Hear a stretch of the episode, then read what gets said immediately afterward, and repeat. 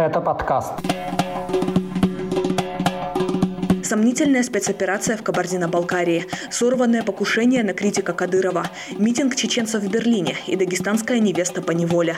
Об этом и не только в очередном выпуске подкаста «Кавказ Реалии». Меня зовут Катя Филиппович. Привет! На Северном Кавказе снова контртеррористическая операция. В этот раз в Кабардино-Балкарии. Там силовики убили пятерых местных жителей. Официально российские спецслужбы называют погибших бандитами. В ночь на 3 июля их заблокировали в одном из домов в пригороде Нальчика, после чего им предложили сдаться, но те в ответ открыли огонь. Такую версию событий изложил Национальный антитеррористический комитет. Там заявили, что подозреваемые, цитата, «вынашивали намерение совершить террористические преступления». Как силовики узнали об этом мысли преступления, не сообщается. Вскоре стало известно имя одного из убитых – это Хасанби Хубсергенов. По данным правозащитников, ранее он подвергался давлению со стороны силовиков из-за его жалобы в Европейский суд по правам человека по делу о нападении на Нальчик в 2005 году. Хубсергенов был одним из осужденных по этому делу, хотя так и не признал вину.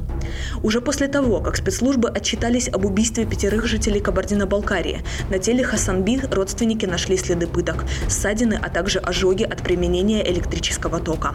Кроме того, незадолго до смерти Хубсергенову сломали шею. Это поставило под сомнение официальную версию о перестрелке с силовиками.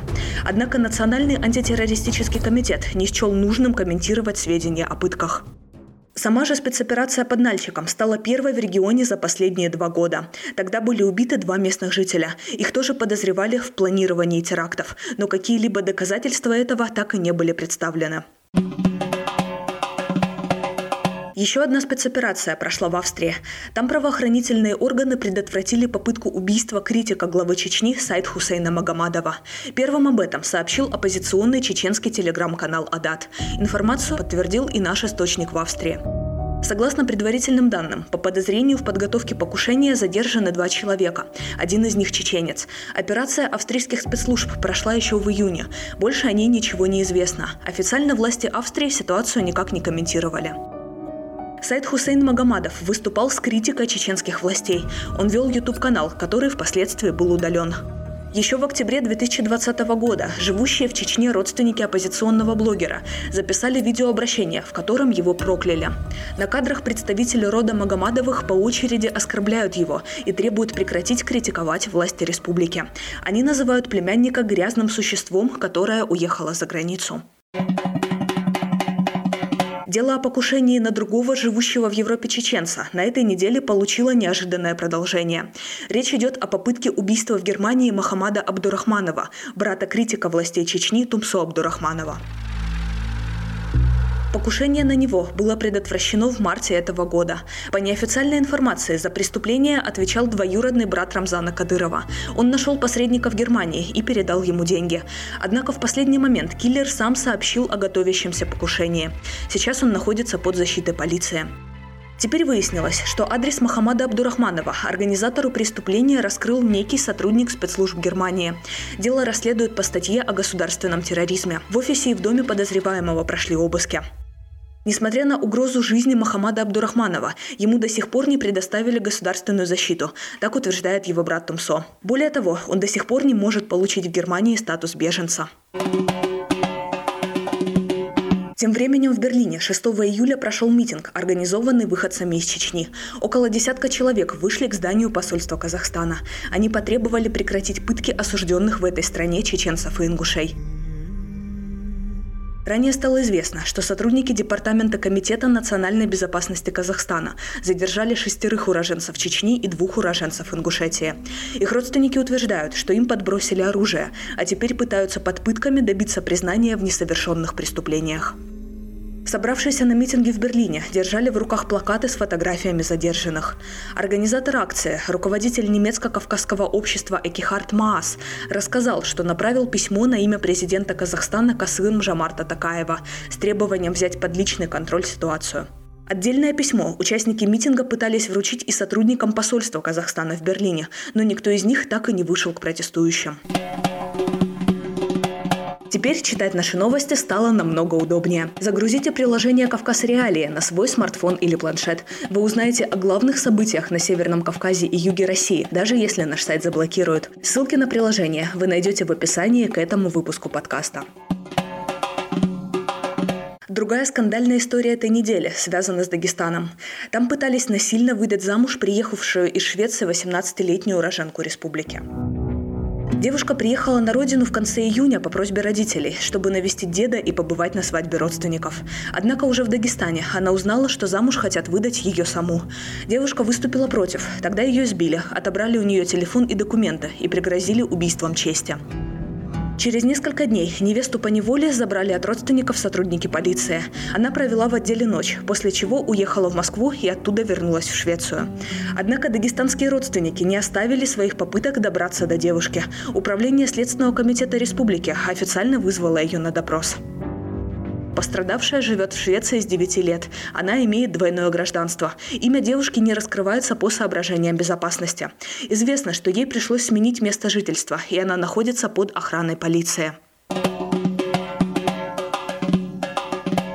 Рубрике «Необъяснимо, но факт» на этой неделе новость о награждении матери Рамзана Кадырова знаком за отличие в службе ГИБДД первой степени. Что именно Аймани Кадырова сделала, чтобы заслужить эту награду, в Грозном не уточнили. Официальная формулировка гласит «За активное взаимодействие и оказание помощи подразделениям госавтоинспекции в вопросах обеспечения безопасности дорожного движения». Как Аймани Кадырова взаимодействовала с дорожной полицией и с какими вопросами безопасности она помогала, неизвестно. При этом поздравить мать главы Чечни пришло практически все высшее руководство республики. Глава правительства Абузайт Висмурадов, глава МВД Руслан Алханов, начальник управления Росгвардии Шарип Делимханов и, собственно, начальник местного ГИБДД Идрис Черхигов. Каждый из них, как сообщили чеченские СМИ, поблагодарили Аймани Несиевну Кадырову за, цитата, «неоценимую помощь и поддержку, которую она постоянно оказывает правоохранительным органам республики». В общем, вопросов в этой истории куда больше, чем ответов. До этого деятель чеченской дорожной полиции Аймани Кадырова была известна как глава общественного фонда имени ее супруга Ахмата Хаджи Кадырова. В 2019 году этот фонд получил рекордные 6 миллиардов рублей дохода. Организацию не раз обвиняли в том, что местных жителей заставляют перечислять в нее пожертвования в добровольно-принудительном порядке.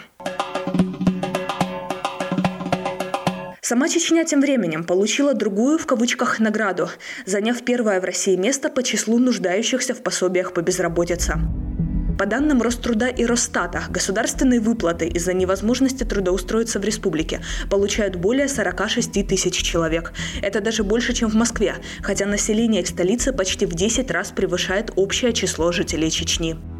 На начало июня безработными в республике являлись более 18% трудоспособного населения.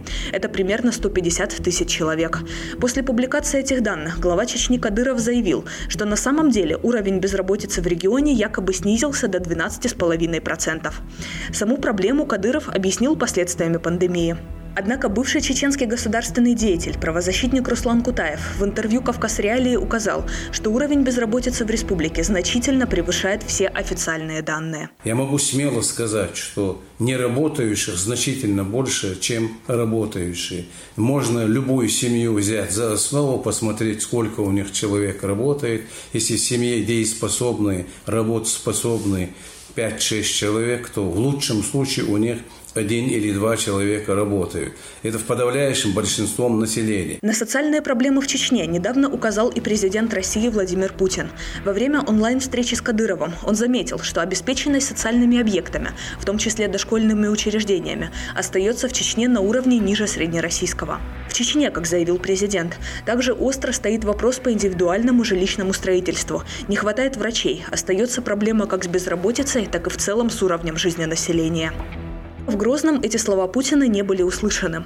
Объявляя о выдвижении Кадырова на новый срок, местное отделение «Единой России» заявило, что под его руководством экономическая и социальная сферы в республике были, цитата, «восстановлены до уровня передовых в общероссийском показателе». Несоответствие позиции Москвы и Грозного Руслан Кутаев объясняет тем, что на самом деле задача улучшить финансовое положение жителей Чечни не стоит ни перед Кремлем, ни перед руководством самой республики. Такой задачи у них нету. Задачи Кремль, которую поставила руководство Чеченской Республики, чтобы это не было недовольство, чтобы люди не выходили. Если для этого надо убивать, фабриковать дела, сажать, преследовать, все, что угодно, любой из этих методов э, применить им разрешено. Никакие действия, никакие инициативы или какие-то программы для того, чтобы ликвидировать это или бороться с безработицей в Чеченской Республике не проводится. На этом у меня все. Вы слушали подкаст «Кавказ Реалии» о главных событиях на Северном Кавказе. Подписывайтесь на него, если вы еще не подписаны. И не забывайте, пожалуйста, ставить нам хорошие оценки и рекомендовать выпуски друзьям. С вами была я, Катя Филиппович. До встречи через неделю. Пока.